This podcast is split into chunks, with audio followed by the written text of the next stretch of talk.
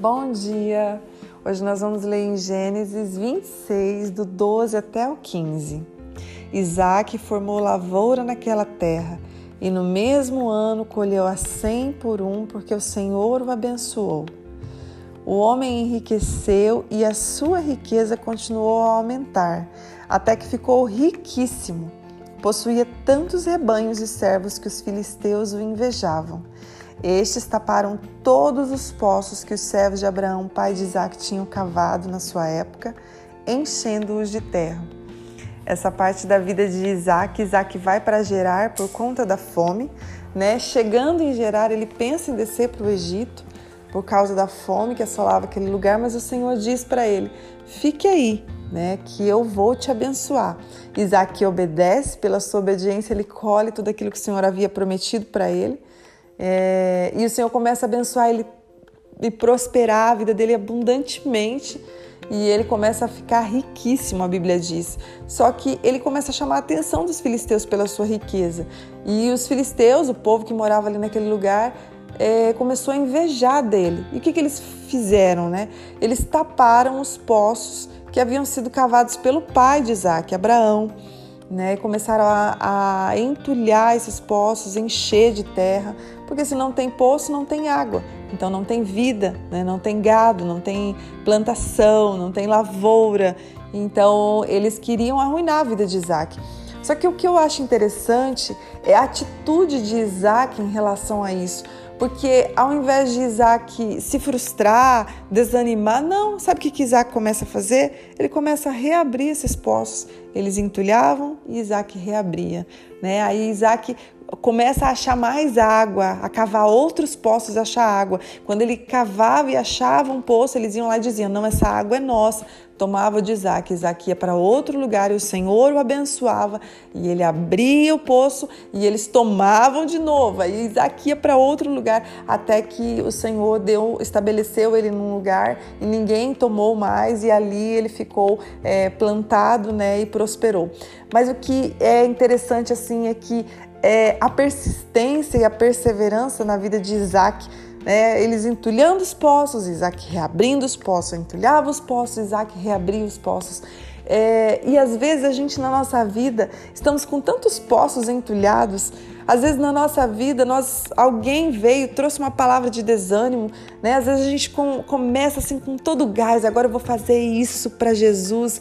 Eu vou, né, eu vou me jogar, eu vou me lançar, eu vou me render, eu vou, né, estar todos os dias com ele, eu vou tirar meu momento com ele, eu vou ler a palavra, eu vou e a gente começa naquele gás todo e a gente está super empolgado com aquilo que o Senhor falou, né, com o chamado dele na nossa vida e nós começamos, começamos, ou às vezes é um novo projeto que a gente inicia, é, algo novo que o Senhor quer nos dar e a gente inicia com tanto gás, mas a gente recebe às vezes uma palavra, alguém vem e entulha os nossos poços e o que, que a gente faz? A gente desiste, a gente não reabre de novo.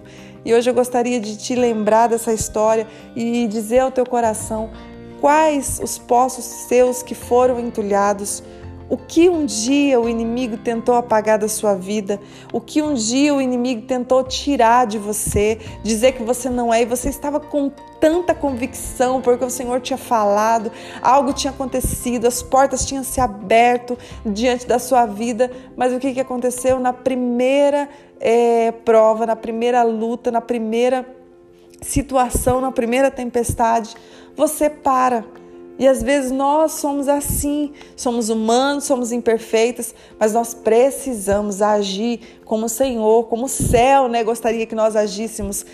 Entulhou os teus poços? Reabra novamente. Entulhou os teus poços? Reabra novamente. Essa é a palavra dessa manhã. Não deixe que ninguém frustre os teus sonhos. Não deixe que ninguém apague os planos do Senhor na sua vida, os sonhos de Deus na sua vida.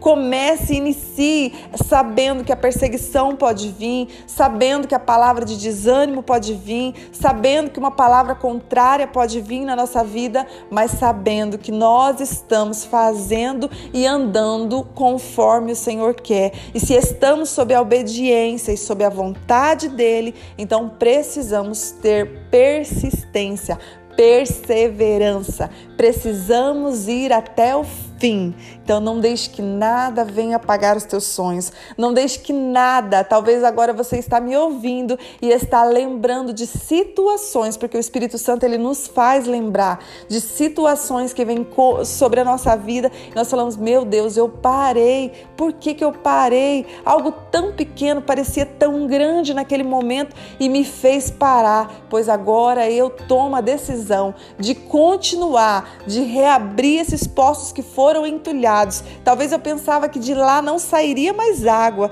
Talvez eu pensava que de lá não sairia mais nenhuma fonte de água, mas hoje eu decido abrir novamente, porque eu sei que irá brotar água, irá brotar uma nova fonte. Algo novo o Senhor tem na minha vida. Talvez eu olhe e falo, mas a mesma coisa, a mesma situação, o Senhor vai te fazer prosperar, mesmo em uma terra onde há fome. O Senhor vai te fazer, né, prosperar de tal maneira, em tal abundância, que talvez sim os invejosos podem até vir, mas não vão conseguir apagar o que o Senhor tem na nossa vida. Amém? Essa é a palavra desta manhã e que o Senhor possa te abençoar. Vamos orar? Pai, em nome de Jesus, nós oramos, Pai, aquilo que está entulhado, enterrado na nossa vida. Nos ajuda, nos dá força, perseverança, Senhor. Em nome de Jesus, para que possamos, Senhor, desentulhar, tirar toda a terra que foi colocada, todo o entulho que foi colocado, Pai, porque queremos novamente fluir com, a, com essa fonte de água, Senhor. Com isso que o Senhor nos deu, com esse talento, com essa graça que o Senhor tem nos abençoado, nós queremos fluir, Pai. Em nome de Jesus, nos nos ajuda, Pai, a desentulhar esses poços. É com a tua graça, é com a tua força, é com o teu poder, Pai, que vamos conseguir vencer, olhando para ti, Pai. Que toda palavra de desânimo, palavra contrária, caia por terra da nossa vida, mas que nós possamos, Senhor, ser guiadas pela tua voz. Somente a tua voz é que possamos ouvir, Pai, para que possamos vencer, ser mais do que vencedoras, assim como a tua palavra diz em nome de Jesus. Amém? Que o Senhor venha frutificar essa palavra, que cada palavra é uma semente. Se esse grupo tem te ajudado, cada palavra do dia tem te ajudado e você quiser convidar mais pessoas, eu vou deixar o link aqui. Toda sexta-feira eu envio o link para vocês e que o Senhor venha fazer infinitamente mais na sua vida, além daquilo que você pensa, além daquilo que você imagina, porque os sonhos dele vão muito mais além.